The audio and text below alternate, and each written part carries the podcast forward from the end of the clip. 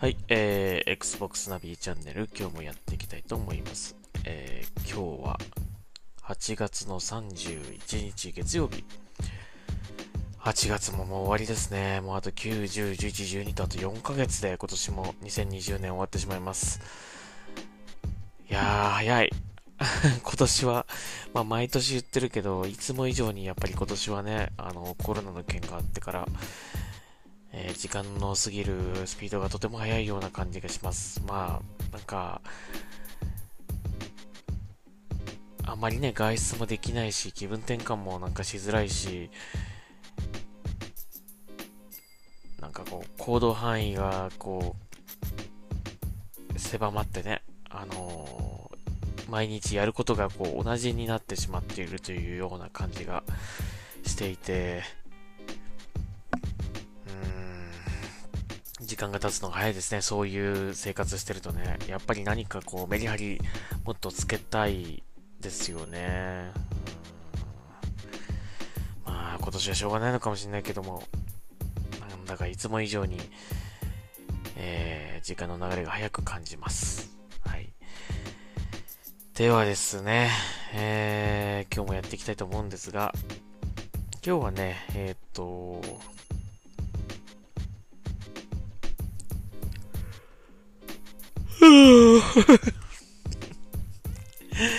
まあ今ね、ちょっとまだね、今5時ぐらいなんですよ。あの、実はちょっと寝れてなくて、えー、変な時間に寝てしまったので、えー、寝ずにこの時間まで起きてたという感じなんですが、えー、今日はね、あの、この話しましょうか。はい。Tell me why. Tell me why ですね。えー、Xbox 原発対応の、えー、Xbox ゲームスタジオの、えー、ドえー、Don't Not エンターテインメントが手掛ける、えー、新作ですね、えー、Tell Me Why というゲームなんですが、えー、Life is Strange 2、えー、1とか2とかを作った、えー、ところが手掛けていますので、えー、と非常にそれに雰囲気は似ている、えー、アドベンチャーゲームとなっております。えー、これの、これがね、まずあの、チャプター1だけまず先行で、えー、配信されておりまして、えー、全3チャプターで構成された、えー、ゲームになっています。で、これ今日僕やりまして、えっ、と、一応クリアしましたので、まあ、ちょっと感想的なものを、えっ、と、ネタバレのないように、えー、話したいなと思うんですが、まあ、まず、えー、ストーリーなんですけど、とてもね、引き込まれる、えー、面白い話でした。えー、まあ、まだチャプター1なので話は完結してませんが、えー、次が気になりますという感じの内容でしたね。えー、まあ、双子が主人公なんですけども、その双子がね、えー、過去、子供の時代、子供時代にあった出来事について、まあ、その過去を、こう、いろいろなね、えー、なんていうんですかね、場所へ行ったりとか人に会ったりとかして、その、過去のことをこう思い出していくっていうようなお話なんですが、えー、なかなかね、どうなっていくんだろうって感じの話で、とても、えー、良かったです。うん、ぜひやってほしいなと思います。で、まああんまりね、細かいこと言うとネタバレになっちゃうので言わないんですけど、言わないからもっと深くこう話、説明したいんだけどもね、ちょっとね、あの、どこまで言っていいか、あの、ストアのストーリーの説明とかを見ると、あの、書いてなかったことが、書いてなかったりとかしてるので、まあそこはあんまり言わない方がいいのかなとは思うんですけど、えー、なので、まあこれぐらいにしときますけどもね、ストーリーに関してはね。うん。でもあのゲームシステム的には、えっ、ー、と、過去発売された、その、Life, Life is, ん？Life is Strange 1、2だったりとか、あと、キャプテンスピリットっていうあの、子供がね、えー、主人公のなんかヒーローに憧れた子供のお話のね、無料のやつありましたけども、まああれとすごくこうゲームの雰囲気は似てます。うん。何かこう選択していって、まあそれについてこう、えー、どっちを選ぶかみたいなね、うん、感じで、それによってその後の展開が変わっていくみたいな感じ。それはあのもう一緒ですね。で、ところどころ、なんか謎解きがあったりとかっていう場面もあります。えー、まあ、長さ的にはね、まあ、チャプター1っていうことで、えっ、と、全ね、3部作、3、3、3個のそのエピソードで、えー、構成されているので、そんなに長くないです。うん、割ともう今日、日曜日始めてもうすぐ終わったので、あのー、パッとやってパッと終われるっていう感じですね。ただまあ、ところどころこう分岐があるので、それね、こっちを選んでたらどうなるのだろうとかね、えー、そういうのをこう、えー、せっかくなので全部見てみるっていうこともできるので、えっ、ー、と、繰り返しやってみる、繰り返しやれるアドベンチャーゲームって感じですかね。で、まあ、収集物とかもあるので、えー、そういうのもこう、集めていきながら、まあ、実績もね、これ多分、3部構成になってるので、実績もこう分けてるのかな、うん、なんか500ぐらいしかなかったです。うん、大体ね、あの1本のゲーム、Xbox One は、まあ、1000が基本なんだけどもね、まあ少ないってことは、まあ500、500、500で1500なのかなっていう感じするんですが、はい。えー、まあ実績を狙うにはいいんじゃないでしょうかね。アドベンチャーゲームなんでね。はい。で、なんて言うんですかね、ところどころやっぱちょっと気になるところがあったんですけど、やはり日本語吹き替えがないというところですね。これはまあ、その過去のライフ、ライフイズ・ストレンジだったりとか、えー、キャプテン・スピリットなんかはね、ちゃんと、まあ、スクエニさんがその、それはね、出してたので、えー、しっかりとローカライズされていて、吹き替えも入ってましたという感じだったんですが、えー、このテルミホワイに関してはですね、まあ一応開発元は一緒なんですけど、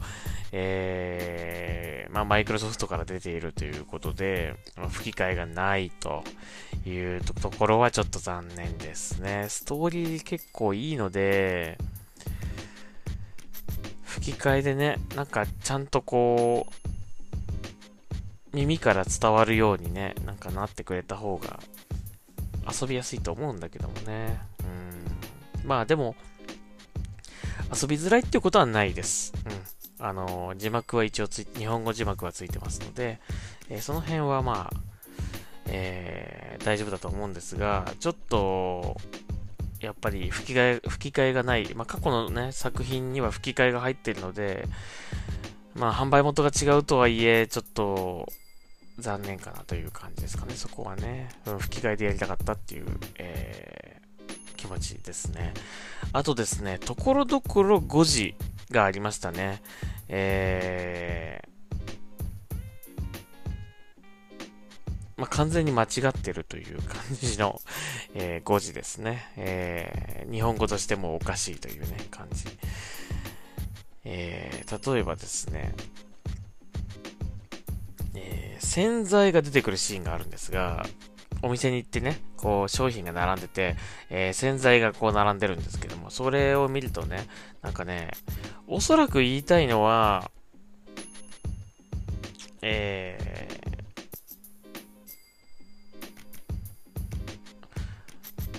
この洗剤はオーガニック、オーガニックな、まあ、成分でできてますみたいなことだと思うんですよ。えー、まあ、お、多分ね、オーガニック成分配合とかってそういうことが言いたかったんだと思うんだけども、これがね、あのー、ゲーム中では、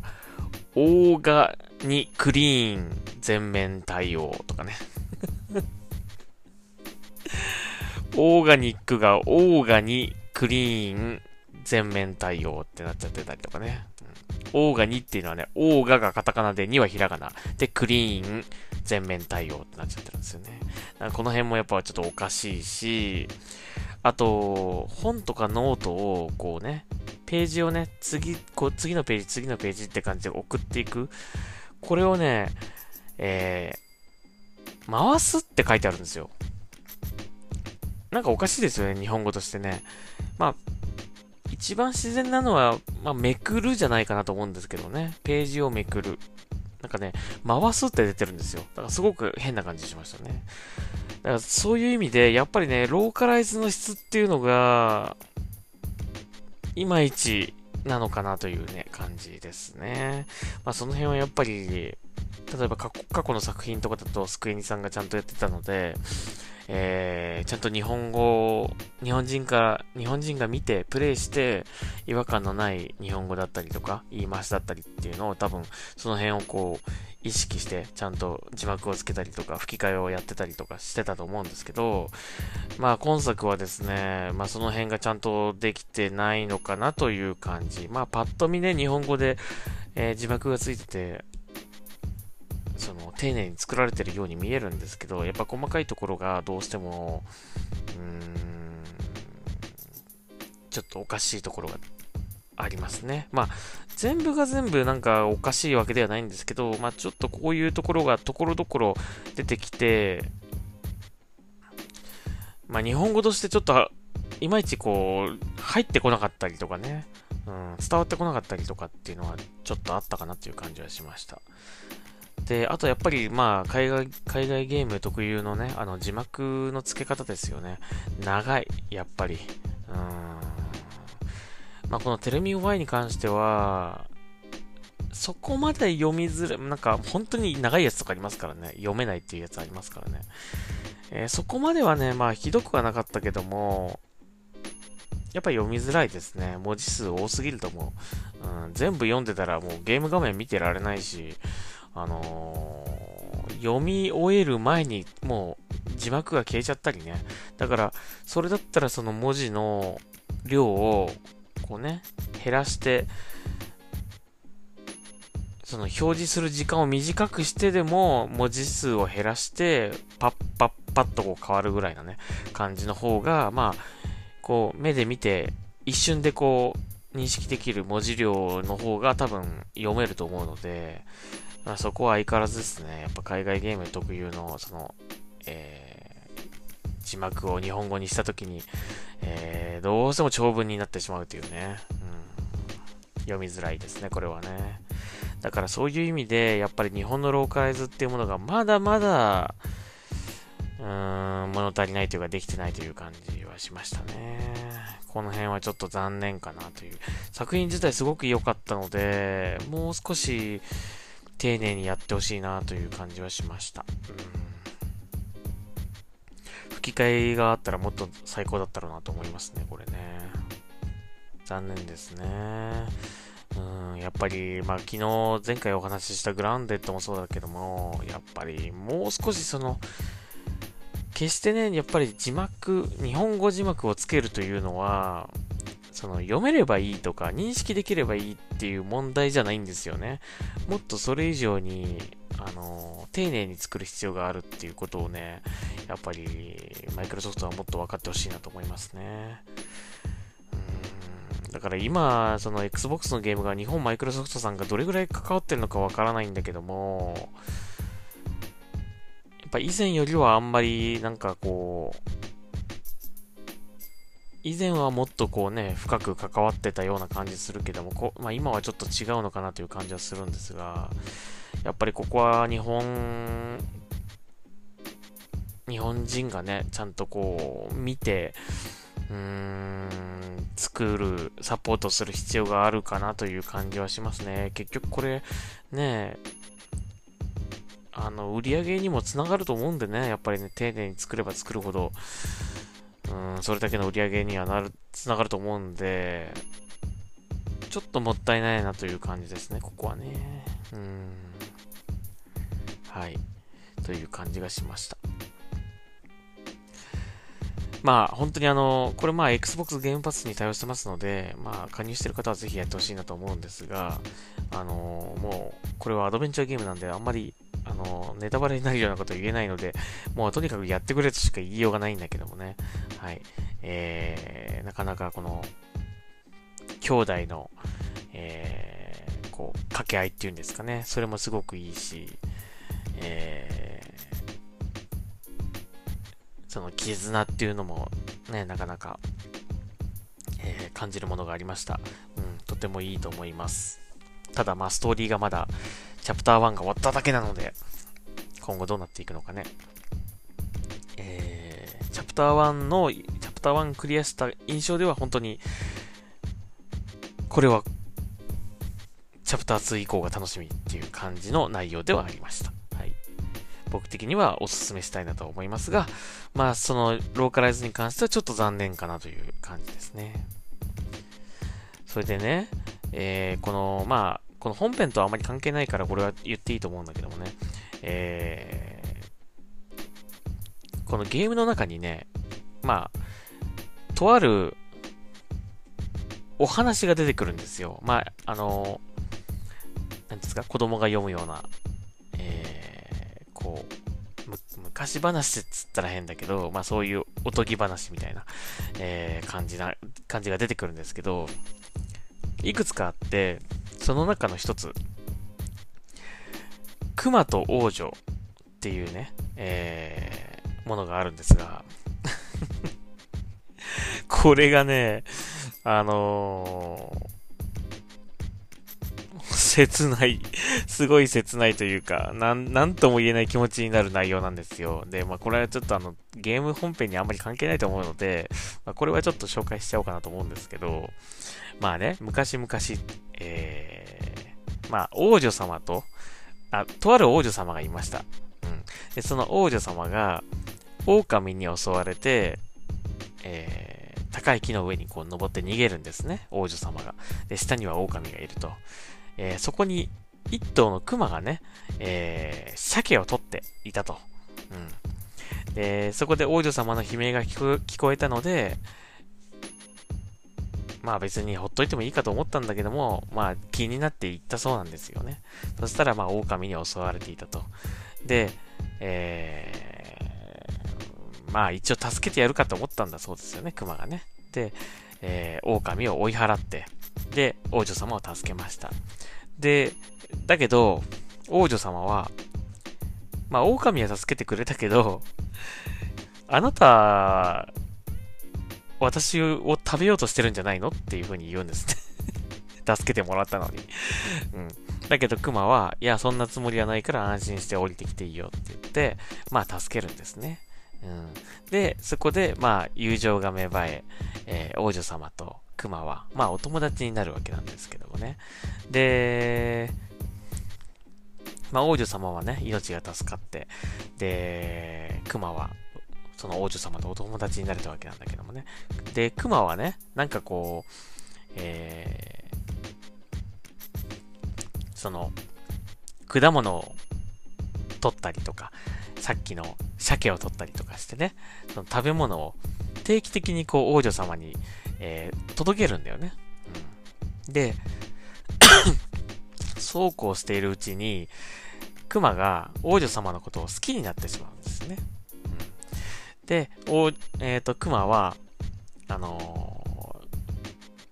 あなたと結婚したいですと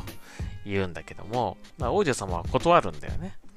うん。あなたとは結婚できないよと。で、言うんだけど、まあ、熊も諦めない。えー、何度も何度もですね、そうやって食べ物や、えー、果物を持って行って、で、結婚してくれ、結婚してくれと。まあ、もうアプローチをするんだけども、王女様はかたくなに断るわけですよね。で、あまりにもしつこいので 王女様がこういうことを言うんですよ。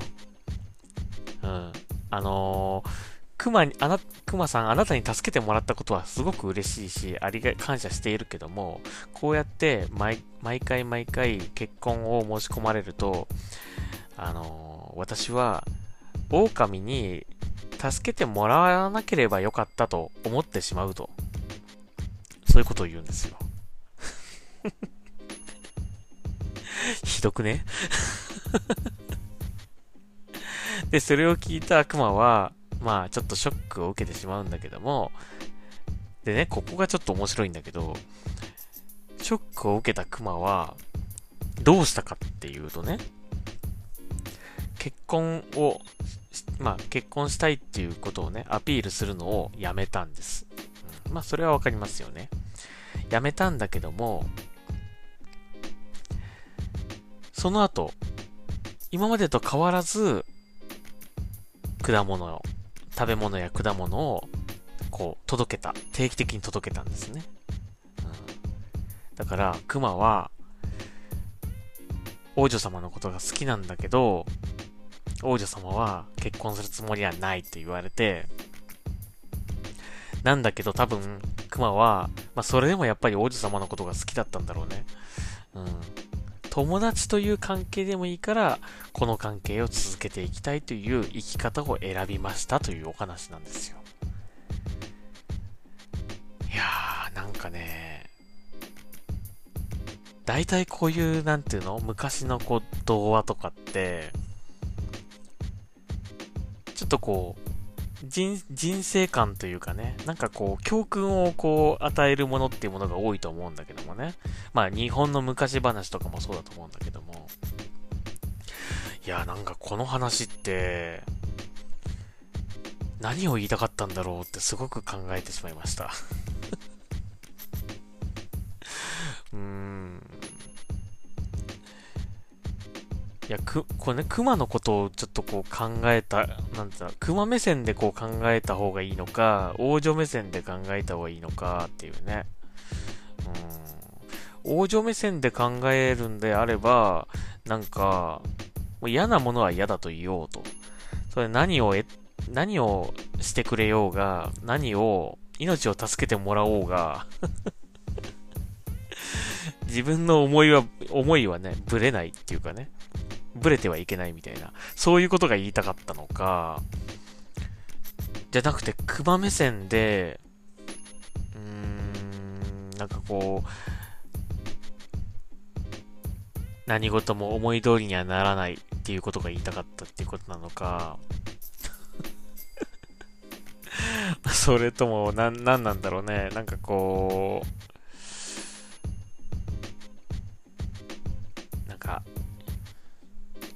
方、うん、誰が何と言おうと、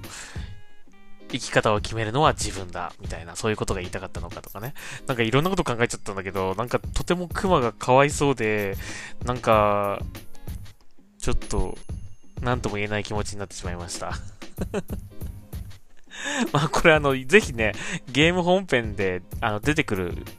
ので、あのー、必ず通るとこなので、あのー、絶対、あの、目にすると思うので、もしこのゲームやった方、ぜひその、えー、いくつかね、物語があるんですが、ぜひ、えー、この、熊と王女っていうね、えー、この話読んでみてください。えー、本当になんか僕は、うん、僕はまあ熊目線っていうかね、熊の気持ちになって、まあ、読んじゃったんだけど、まあ普通だったらね、まあ結婚してくれっつって断られたらもういいやってなるけどね。だけど、このクマさんは、今までと変わらず、その食べ物や果物を届けて、定期定期的に届けて、ね。だけど、まあもう結婚してくれとは言わないと。つまり、もう友達っていう関係をずっと続けていきたいっていうものを、ことを選んだわけなんだよね。いやー、ちょっと僕だったら、どうだろう。結婚してくれってか、結婚してくれとか言った相手にもし断られて、その後も友達でいられるかどうかちょっと、あまあ、どんなに好きでもちょっと、ねえ、もう、まあ、未来ないなと思ったら、ち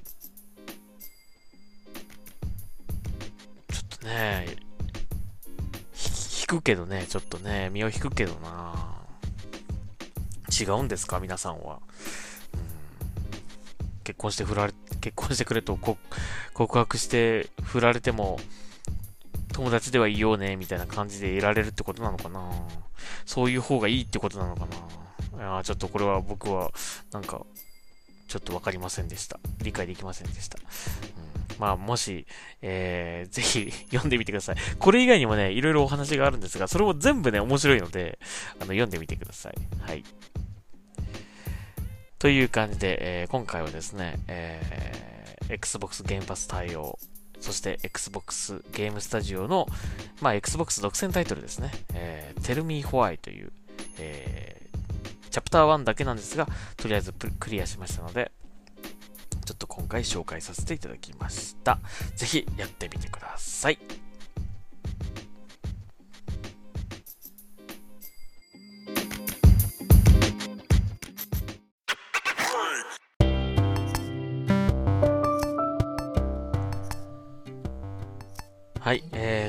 けでですね、あの、前半すげえ長くなっちゃったので、今回はあの、ちょっとニュース読むのを、ちょっと今日はお休みにしたいと思います。え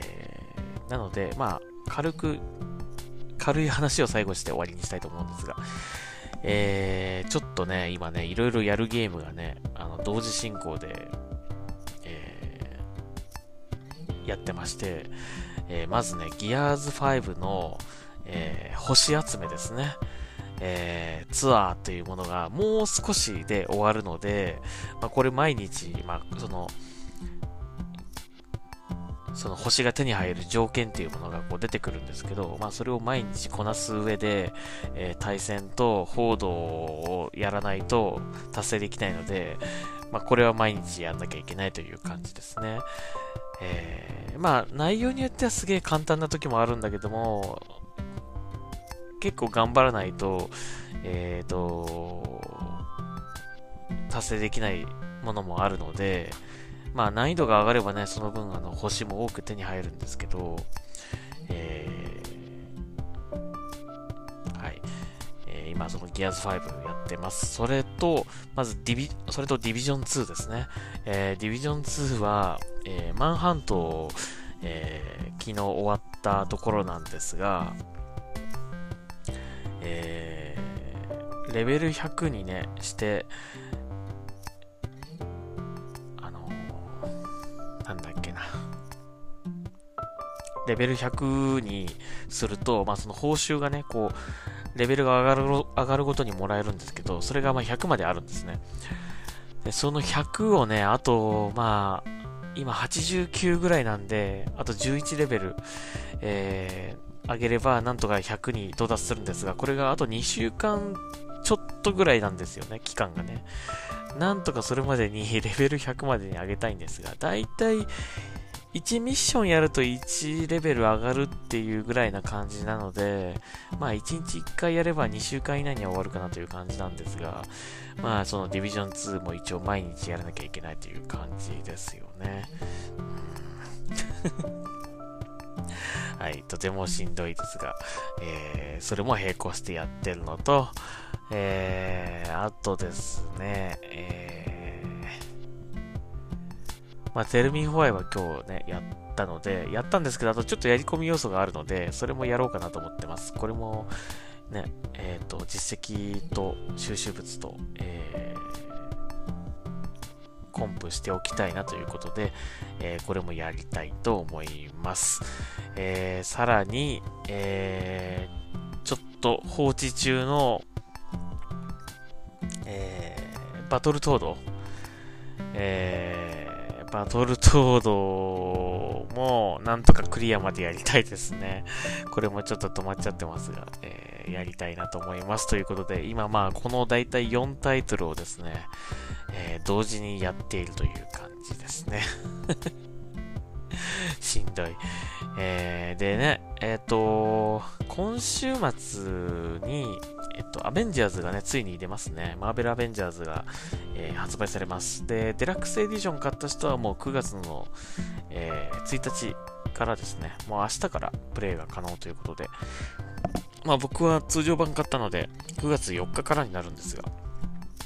なんとかそれの前にですね、えー、今言ったタイトルをですね、なんとか終わらせたいなとは思ってるんですがね。